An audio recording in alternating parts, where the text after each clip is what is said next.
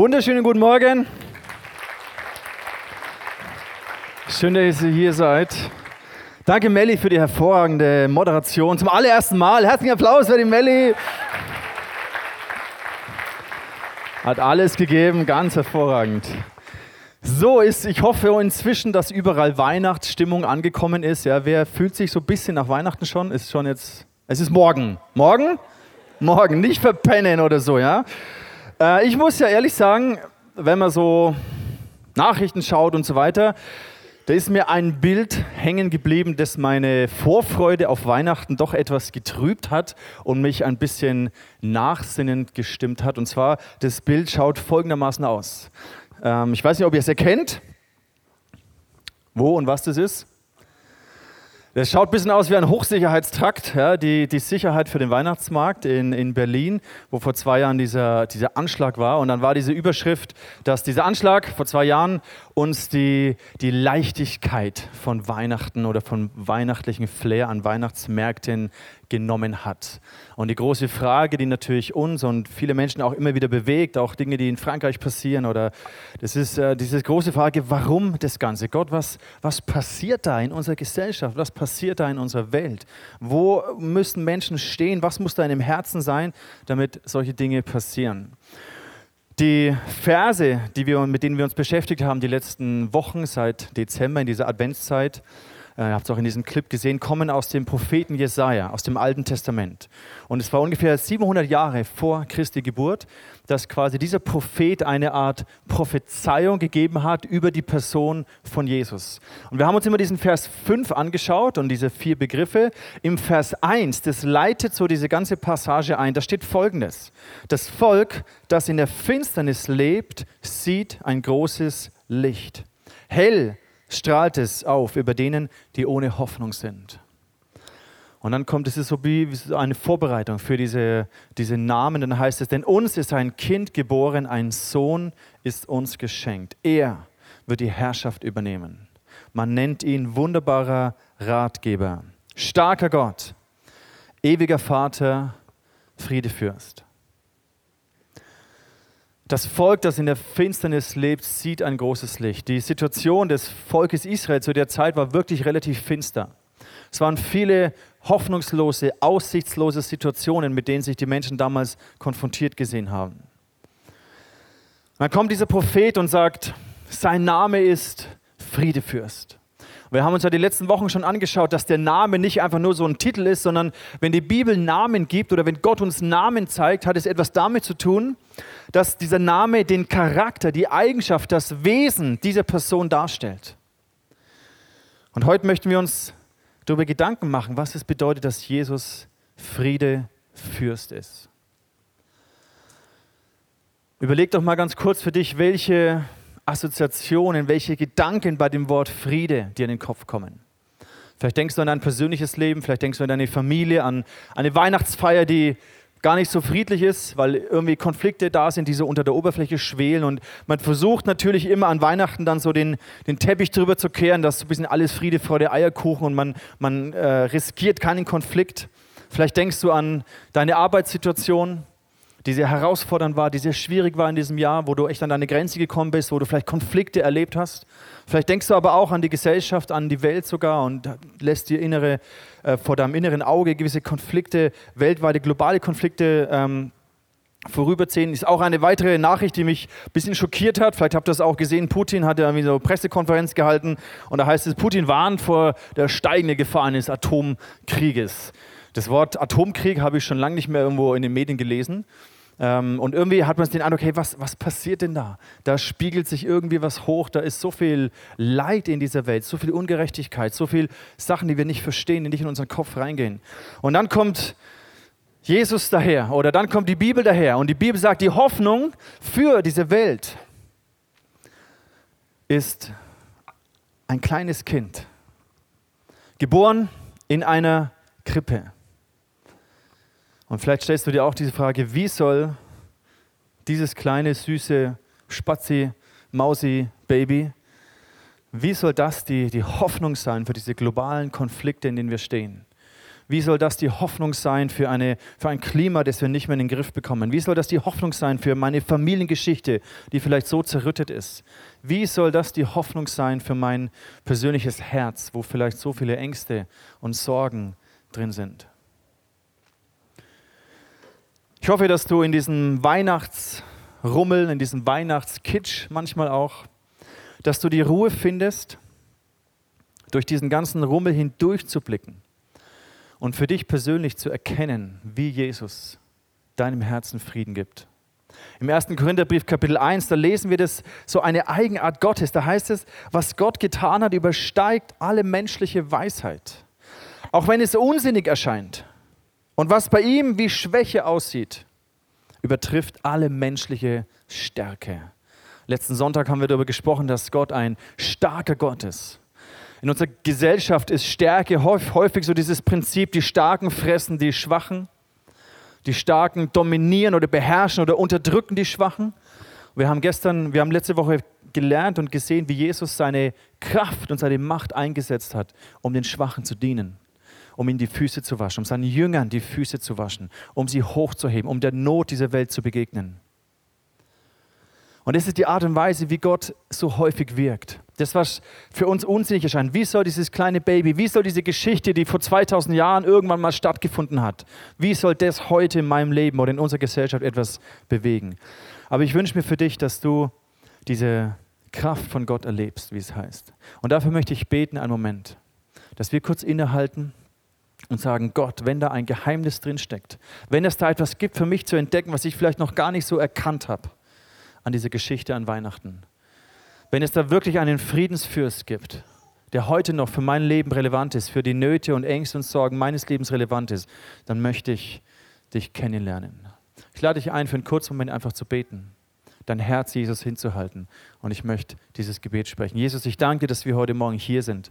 Ich danke, dass wir hier zur Ruhe kommen können, dass du hier bist in unserer Mitte, obwohl wir dich nicht sehen hast du versprochen, dass du bei uns bist. Wir können dich spüren in unserem Herzen und dafür danke ich dir.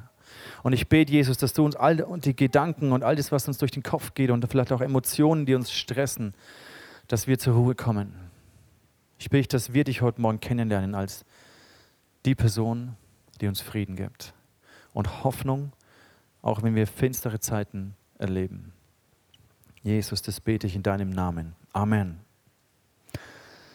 An Weihnachten ist ja immer so eine, eine große Zeremonie des Kochens und Backens. Wer von euch backt gerne? Wer von euch kocht gerne? Wo sind die Männer, die gerne kochen? Gibt es irgendwelche Männer, die kochen? Ja, hervorragend. Von euch kann ich bestimmt noch was lernen. Okay, als war ein Test mit euch. Alle Männer, was sind die zwei wichtigsten Zutaten für Stollen? Butter. noch eine? Rosinen. Lass mal gelten. Okay, alle Mädels, was ist die wichtige Zusage für die wichtigste Zutat, nicht Zusage, die wichtigste Zutat für Lebkuchen? Okay. Nüsse, Honig? Okay, können wir gelten lassen, oder? So, äh, was mein Sohn interessiert, der Jonathan, was er sich unbedingt wünscht, was ich heute unbedingt noch erledigen muss, was ist die wichtigste Zutat für Zuckerwatte? Zucker, ah, das hätte ich sogar auch mitgecheckt. Was ist die wichtigste Zutat für ein schönes, gelungenes Weihnachtsfest. Liebe haben wir dabei. Friede haben wir dabei. Was noch? Stollen? Habe ich falsch verstanden? Ja, Liebe und Friede geht schon in die richtige Richtung. In, ähm, ich glaube, was noch dazu gehört, ist eine Portion Freude. Es wäre ja schade, wenn man sich eigentlich gern hat aber irgendwie in, ja, es keinen Spaß macht, zusammen zu sein. Das wäre auch ein bisschen schade. Also, Freude, darüber möchte ich morgen ein bisschen sprechen, für alle, die, die morgen kommen. Heute möchten wir uns anschauen, was es denn mit diesem Frieden auf sich hat. Wenn du dieses Jahr 2018 so ein bisschen reflektierst für dich, was sind die Bereiche, wo du sagst, wow, da bin ich wirklich zufrieden, da bin ich dankbar, da bin ich glücklich, da habe ich so eine innere Ruhe gefunden. Was sind die Bereiche in diesem Jahr, wenn du das so zurückblickst, wo du merkst, hey, da habe ich alles andere als Frieden. Das sind ungelöste Konflikte, das sind vielleicht Zukunftsängste, Das sind vielleicht körperliche Symptome von Stress, von, von ausgepowert sein. Das sind vielleicht irgendwelche Krankheiten. Da ist vielleicht Unsicherheit, wie es weitergeht im nächsten Jahr, was alles kommt.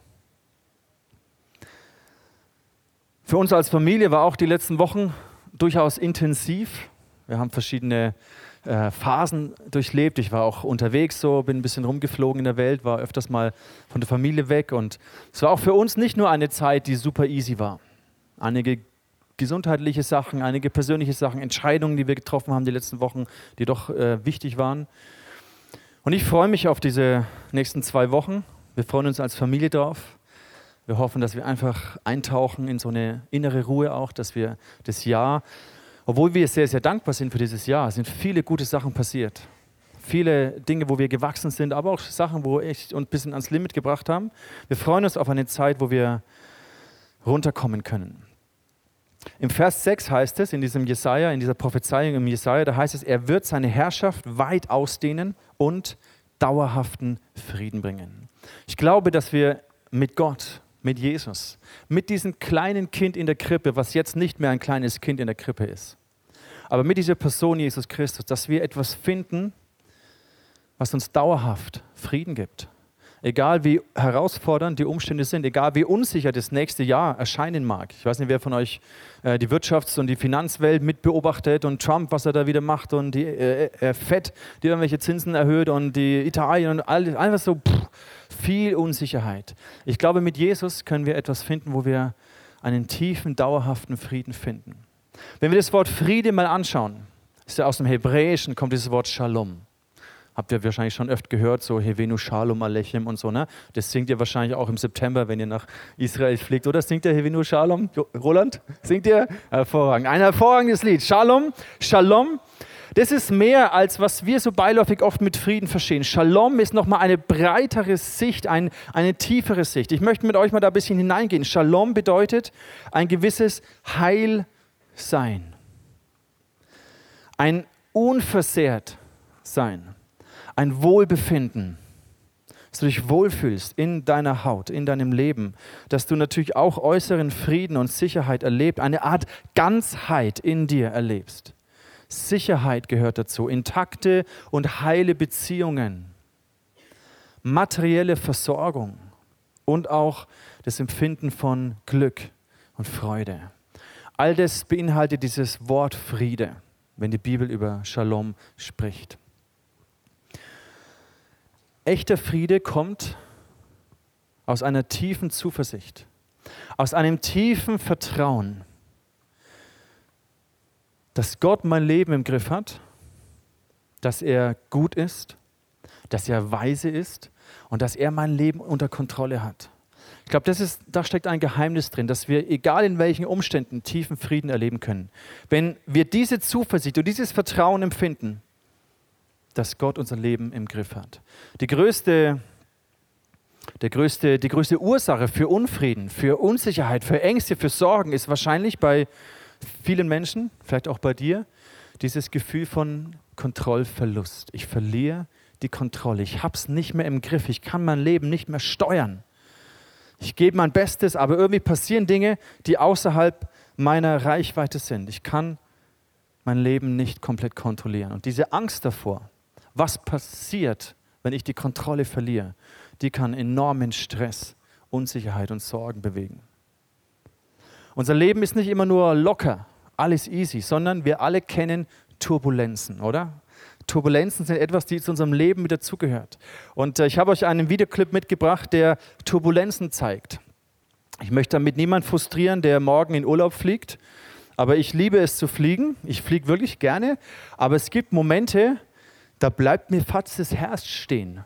Und so einen Moment habe ich euch mitgebracht. Er ist ein bisschen panikartig, also nicht erschrecken. Ähm, ich hoffe, ihr habt keine Albträume, wenn ihr morgen in Urlaub fliegt. Aber lasst uns kurz diesen Clip anschauen.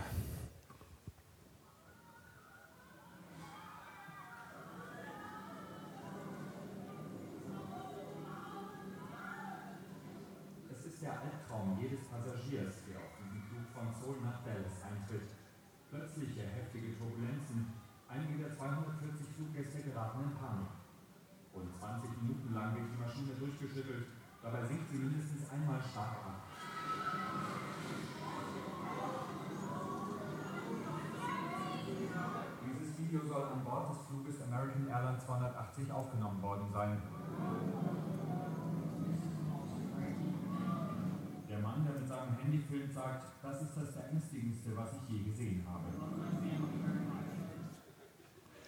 Wer von euch kann es nachempfinden? Also ich habe zwei, zwei Situationen erlebt. Einmal, kurz nachdem wir ähm, geheiratet haben, hat die, haben wir ein Wochenende in, in Venedig geschenkt bekommen von einem ziemlich reichen Typen mit, Flu, mit Flieger und Fünf-Sterne-Hotel, ein Woche, ein Wochenende Venedig, war der Wahnsinn.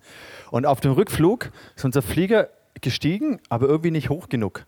Und irgendwann haben wir gemerkt, irgendwas stimmt hier nicht. Und dann war, hat sich Unruhe breit gemacht. Und irgendwann haben wir gemerkt, der Flieger dreht um und fliegt zurück. Und wir so, okay, das ist irgendwie kein gutes Zeichen. Ne? Und da fängt einfach dein Herz an zu schlagen.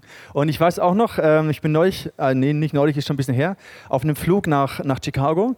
Da gab es einmal so Turbulenzen. Und ich mag wirklich fliegen, aber jedes Mal, wenn es so, du, da kommt dein Herz, bleibt dir stecken, ja, du in, im Hals, du, denkst dir, okay, jetzt stürzen wir ab. Und natürlich weiß man irgendwie theoretisch, man stürzt nicht ab, aber wenn das Flugzeug so runtersackt, du weißt, du bist hilflos ausgeliefert, du hast keine Kontrolle darüber, was das Wetter macht, du hast absolut keine Kontrolle, was der Pilot macht, du musst blind vertrauen. Ich meine, jeder, der in ein Flugzeug steigt, ist eigentlich total naiv, ja, weil du vertraust irgendeinem Typen, den du noch nie gesehen hast, dein Leben an. Und auch wenn er sein Bestes gibt, können Dinge passieren, die einfach, äh, die man nicht kontrollieren kann. Ist eigentlich total bescheuert. Wobei auf der Autobahn sterben auch Leute. Aber einfach dieses Gefühl von Turbulenzen ist hinterher dann mag ich es so. Oh, das war jetzt oh, Adrenalin hochgepumpt und ich lebe noch. Aber in dem Moment ist es der Wahnsinn. Und was wir intuitiv machen, ihr habt, ich habe euch hier eine Armlehne mitgebracht. Was du intuitiv machst, wenn das Flugzeug, wenn du dann auch hast, scheiße, wir stürzen ab. Was machst du? du? Du klammerst dich an die Armlehne fest. Was eigentlich auch total bescheuert ist, weil wenn das Flugzeug abstürzt und du wie Matschebrei auf der Erde bist, ob du deine Armlehne äh, noch hier hast oder so, ist dann auch schon wurscht. Ja? Aber einfach, das ist so intuitiv. Irgendwas festhalten, was mir das Gefühl von Sicherheit gibt. Wenn ich mich irgendwo festhalten kann obwohl es gerade alles scheiße ist, aber es gibt dir das Gefühl von Sicherheit, zumindest denkst du so. Und so sind wir Menschen gestrickt. Wir versuchen uns an irgendwas zu klammern, worauf wir hoffen, dass es uns irgendwie Halt gibt. Im Philipperbrief Kapitel 4, da heißt es von dem Apostel Paulus, macht euch keine Sorgen.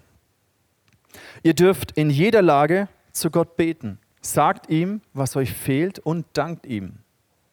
Jetzt, wenn man das liest, denkt man sich, ja, das ist ja relativ einfach gesagt. Ja. Sitz mal im Flugzeug und fall mal 100 Meter tief ja, und dann mach dir keine Sorgen. Das ist gar nicht so einfach. Ja. Oder wenn du dein Leben anschaust, in diesem Jahr waren vielleicht wirklich Situationen, die mega herausfordernd waren. Und wenn einfach jemand kommt und sagt, ach komm, mach dir keine Sorgen, ist doch nicht so schlimm, dann denke ich dir, hey, Alter, du hast keine Ahnung, was in meinem Leben abgeht. Mach dir keine Sorgen, das hört sich so platt an. Aber anscheinend steckt da eine Wahrheit drin, weil im nächsten Vers heißt es, dann wird Gottes Friede, der all unser Verstehen übersteigt, eure Herzen und Gedanken bewahren, weil ihr mit Jesus Christus verbunden seid.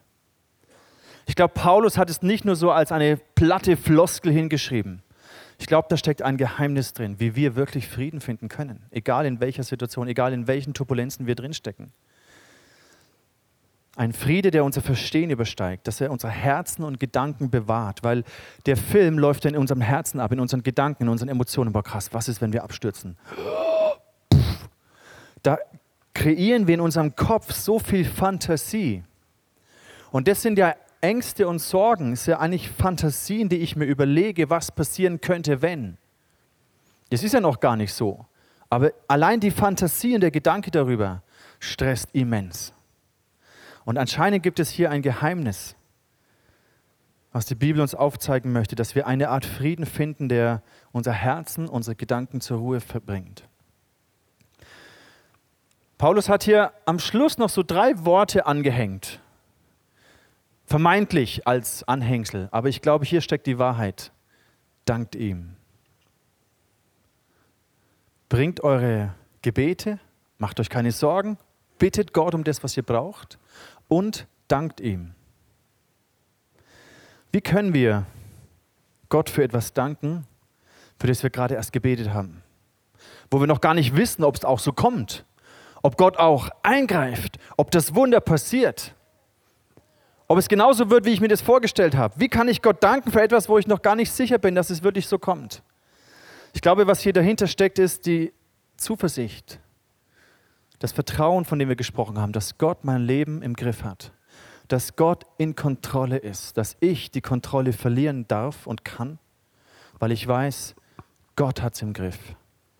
Und wenn ich anfange, Gott zu bitten um etwas, um ein Wunder, dass er eingreift, und wenn ich ihm dann danke, und zwar nicht nur als so eine Methode, aha, es steht da drin, das muss ich irgendwie noch Danke sagen, sondern wenn ich Gott bitte, in einer tiefen Sicherheit, in einer tiefen Zuversicht, dass ich weiß, Gott, egal wie du mein Gebet beantworten wirst, egal wie es kommt, ich weiß, du hast es im Griff, du meinst es gut, du bist ein liebevoller und weiser Gott.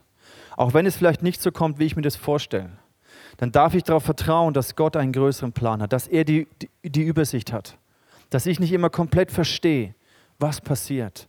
Aber wenn ich einen tiefen Glauben in mir habe, dass Gott gut ist und dass er mein Leben im Griff hat, dann finde ich Frieden. Dann kann ich Gott bitten und sagen, Gott, das und das, bitte greif ein. Aber ich danke dir, weil ich weiß, egal wie du auf mein Gebet reagierst, es wird gut sein.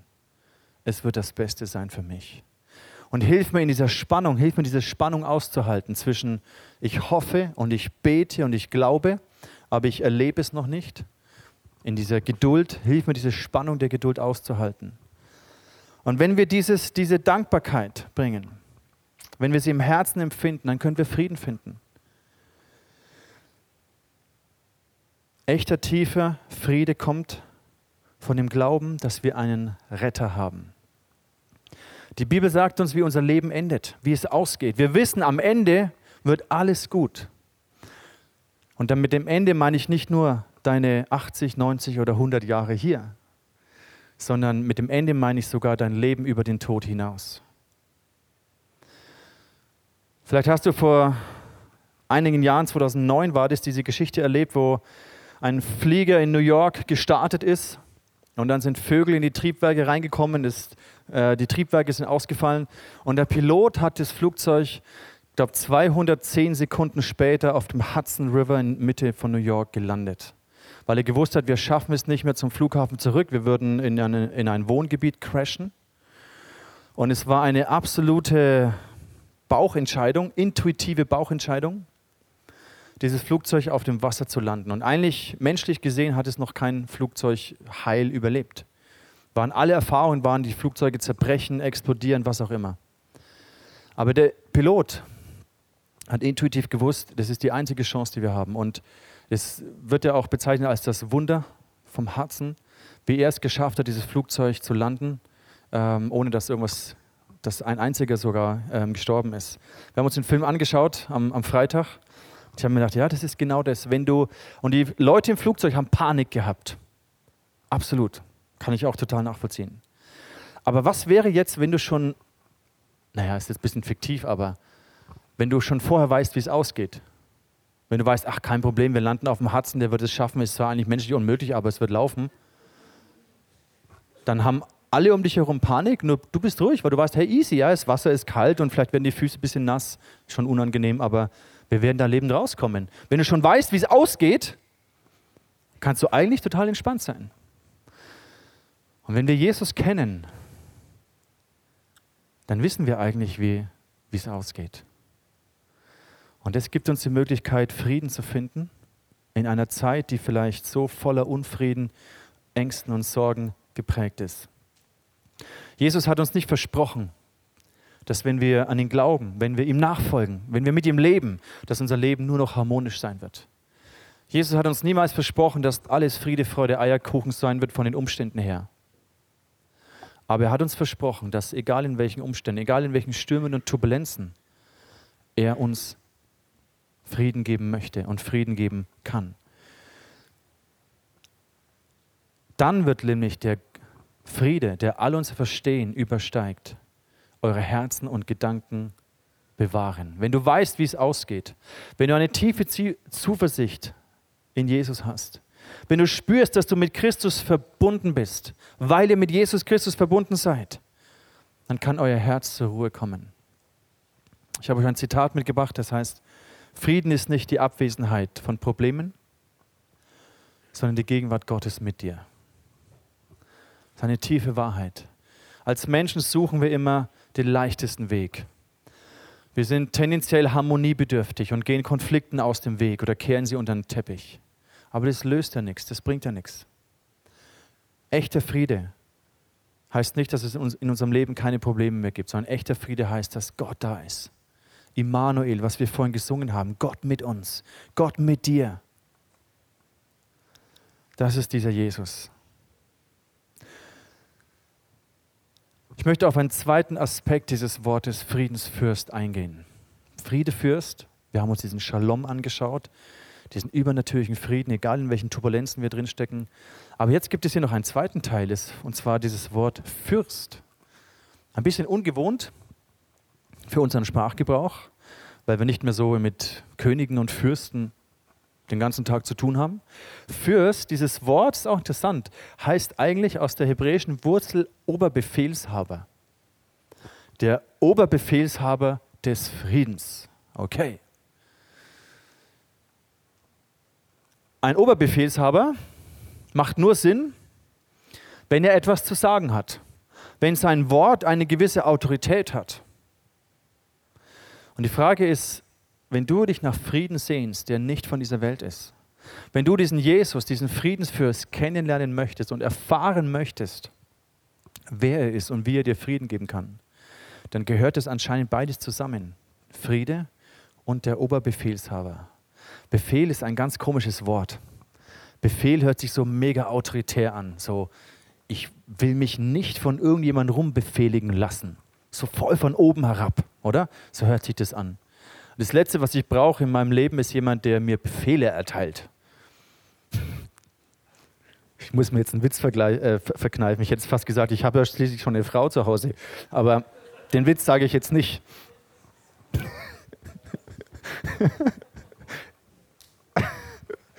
Kleiner Schwenker. Das Letzte, was ich brauche, ist in meinem Leben jemand, der mir Befehle erteilt. Was ihr jetzt für ein Bild haben müsst von uns, das ist unglaublich. Schatz, kriegen wir das wieder hin? da bist du. Okay, also ich zeige euch, was Jesus meint. Ich zeige euch, was Jesus meint, wenn er sagt, ich möchte der Oberbefehlshaber deines Friedens sein. Im Johannes, im Matthäus Evangelium Kapitel 11.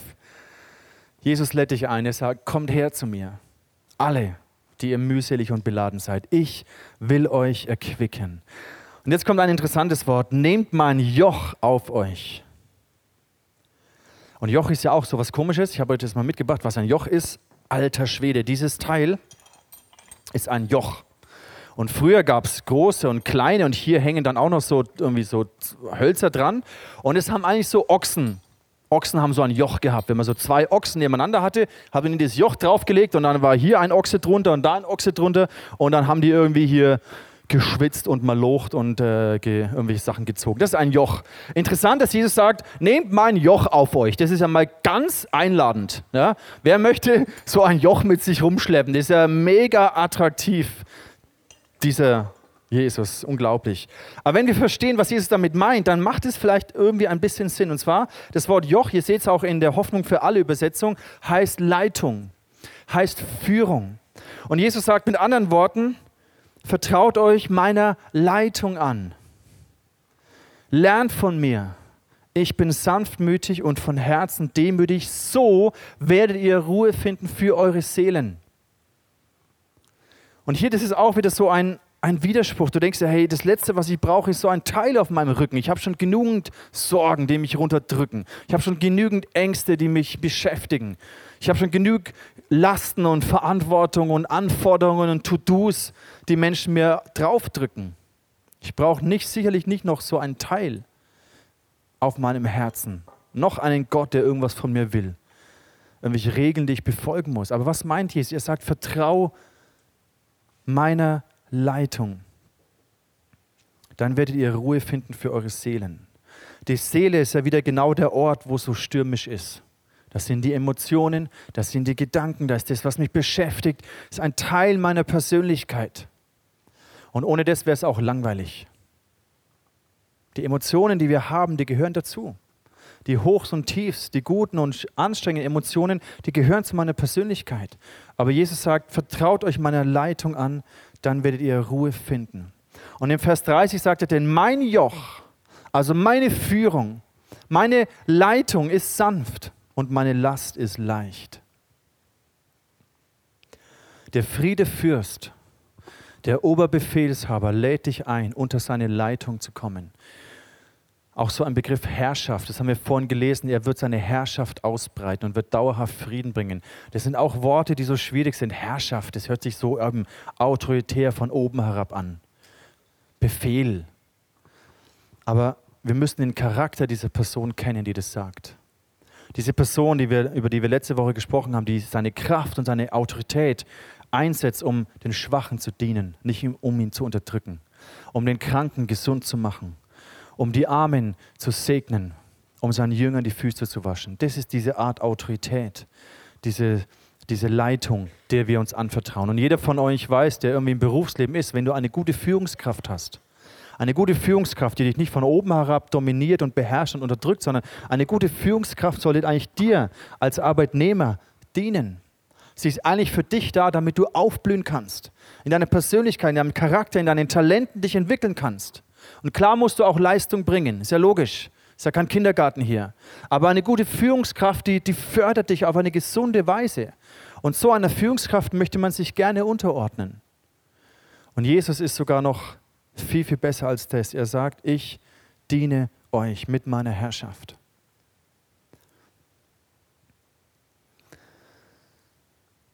Im Johannesevangelium, da sagt Jesus, er spricht mit seinen Jüngern, kurz bevor er gekreuzigt wird und die Passion, die, der Leidensweg beginnt. Und er spürt die Angst, die da ist. Das, was sie nicht verstehen, was jetzt passiert. Er sagt, hey, das habe ich euch alles erklärt, damit ihr in mir Frieden habt. In der Welt, da habt ihr Angst.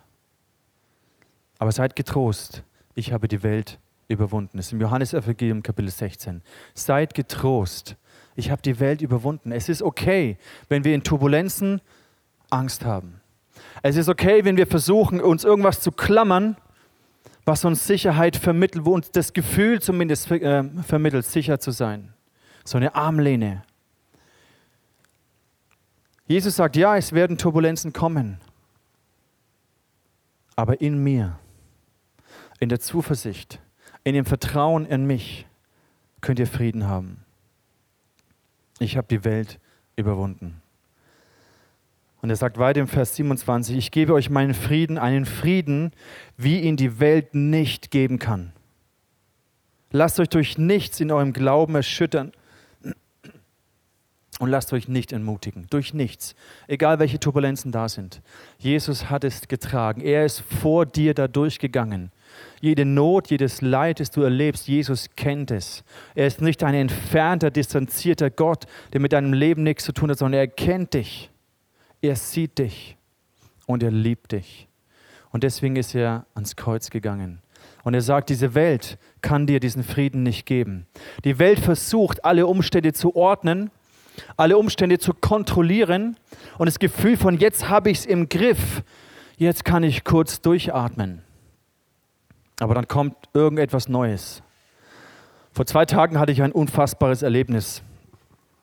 Das hatte ich das ganze Jahr noch nicht mein E-Mail-Posteingang war leer. Meine To-Dos waren nur noch zwei drauf. Aber ein leeres E-Mail-Postfach, das ist für mich der, jetzt nicht der Inbegriff von Frieden, aber ein kurzes Aufatmen, so, oh, keine E-Mails mehr. Und dann macht es Bing, kommt die nächste E-Mail. Nein, ich will nicht antworten, ist mir wurscht, ich gebe euch kein Feedback. Egal. Auf jeden Fall, sobald du versuchst, irgendein oder das Gefühl hast, ich habe jetzt alles im Griff, passiert irgendetwas, wo du merkst, scheiße, ich habe es überhaupt nicht im Griff. Und Jesus sagt, diesen Frieden, den ich euch gebe, der ist nicht abhängig von den Umständen, dass alles passt in deinem Leben, sondern in den Turbulenzen, in den Stürmen ist mein Friede da. Die Zuversicht, dass ich mit dir bin. Meine Leitung, meine Führung ist sanft. Es drückt dich nicht zu Boden, es richtet dich auf. Die Stärke Gottes, die Kraft von Jesus, die unterdrückt und dominiert dich nicht, sondern sie hebt dich auf, empor. Sie, sie macht dich heil. Sie berührt dein Herz. Sie stärkt dich. Sie gibt dir Mut, Hoffnung und neue Zuversicht. Was machst du jetzt damit? Wie kannst du für dich in diesen Frieden eintauchen? Vielleicht feierst du morgen Weihnachten mit deiner Familie und du weißt, hey, da ist so viel Streit. Da, sind, da ist so viel Unvergebenheit. Da sind Dinge passiert, über die wir nie geredet haben. Haben wir einfach nur unter den Teppich gekehrt. Vielleicht feierst du morgen Weihnachten und du weißt, hey, in unserer Ehe, in unserer Beziehung, uns geht es eigentlich überhaupt nicht gut. Wir, es fühlt sich eigentlich gar nicht nach Friede an.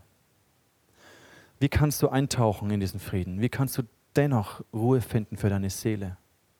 Ich möchte heute Mut machen, nochmal dieses Zitat anzuschauen. Frieden ist nicht die Abwesenheit von Problemen. Frieden ist nicht, wenn deine Ehe perfekt ist wenn eine Beziehung nur harmonisch ist. Frieden ist nicht dann, wenn dein Arbeitgeber zu hundertprozentig zufrieden und happy mit dir ist und du eine gute Beurteilung kommst. Frieden ist nicht, wenn du genügend Geld und materielle Sicherheit auf deinem Konto hast.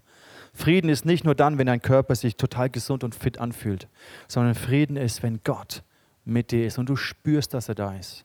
Und wenn da eine tiefe Sicherheit, eine tiefe Zuversicht in der Tatsache in deinem Herzen ist, dass er dein Leben im Griff hat. Wenn du das möchtest. Gott entreißt dir nicht die Kontrolle über dein Leben. Aber er steht da, er klopft an und sagt, hey, du gehst durch Turbulenzen durch. Vertrau dich doch mir an, ich hab's im Griff. Das Evangelium ist eigentlich so simpel. Wenn wir die Bibel anschauen, wenn wir Gott kennen, dann, erfahren, dann lernen wir, dann checken wir, dass wir eigentlich dafür geboren sind, in Liebe zu leben, Liebe zu empfangen. Das war die Idee von Gott, uns zu lieben, in Beziehung und Gemeinschaft mit uns zu sein und dass wir die Liebe, die wir empfangen von Gott, weitergeben an andere Menschen. Das ist die Lösung. Das ist die Hoffnung für all dieses Leid und die Not und die Konflikte dieser Welt.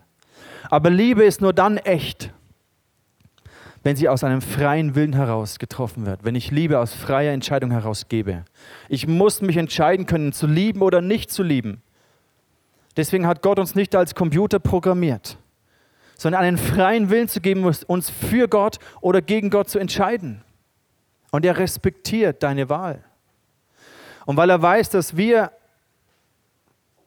die falsche Entscheidung getroffen haben, dass wir das Ziel verfehlt haben, und weil er wusste, dass wir Menschen keine Möglichkeit haben, durch unsere eigenen Werke und Leistung und Religiosität irgendwie wieder zu Gott hinzukommen.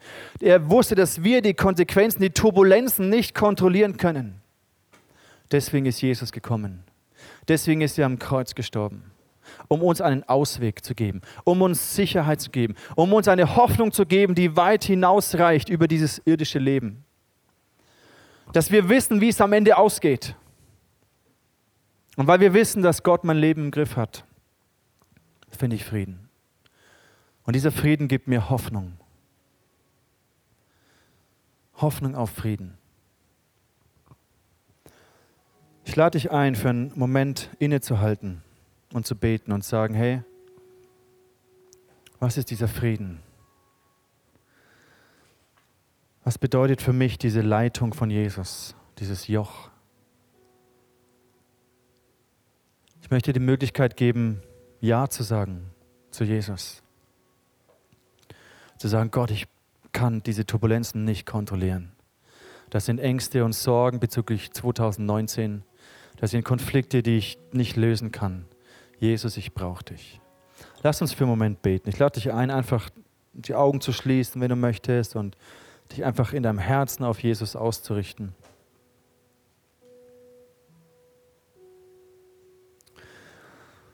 Und wenn du dein Leben diesem Jesus anvertrauen möchtest und die Turbulenzen und alles, was so läuft, all der, die äußeren Turbulenzen vielleicht, aber auch die inneren Turbulenzen,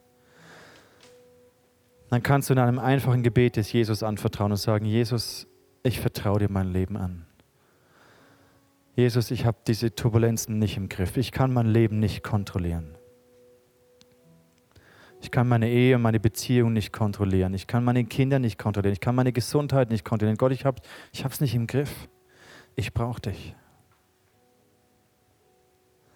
Jesus, ich glaube, dass du für mich gestorben bist. Dass du als Kind, als Retter in diese Welt gekommen bist für mich. Ich öffne dir mein Herz. Ich nehme, ich vertraue mich deiner Leitung an. Und schenk du mir Frieden für meine Seele.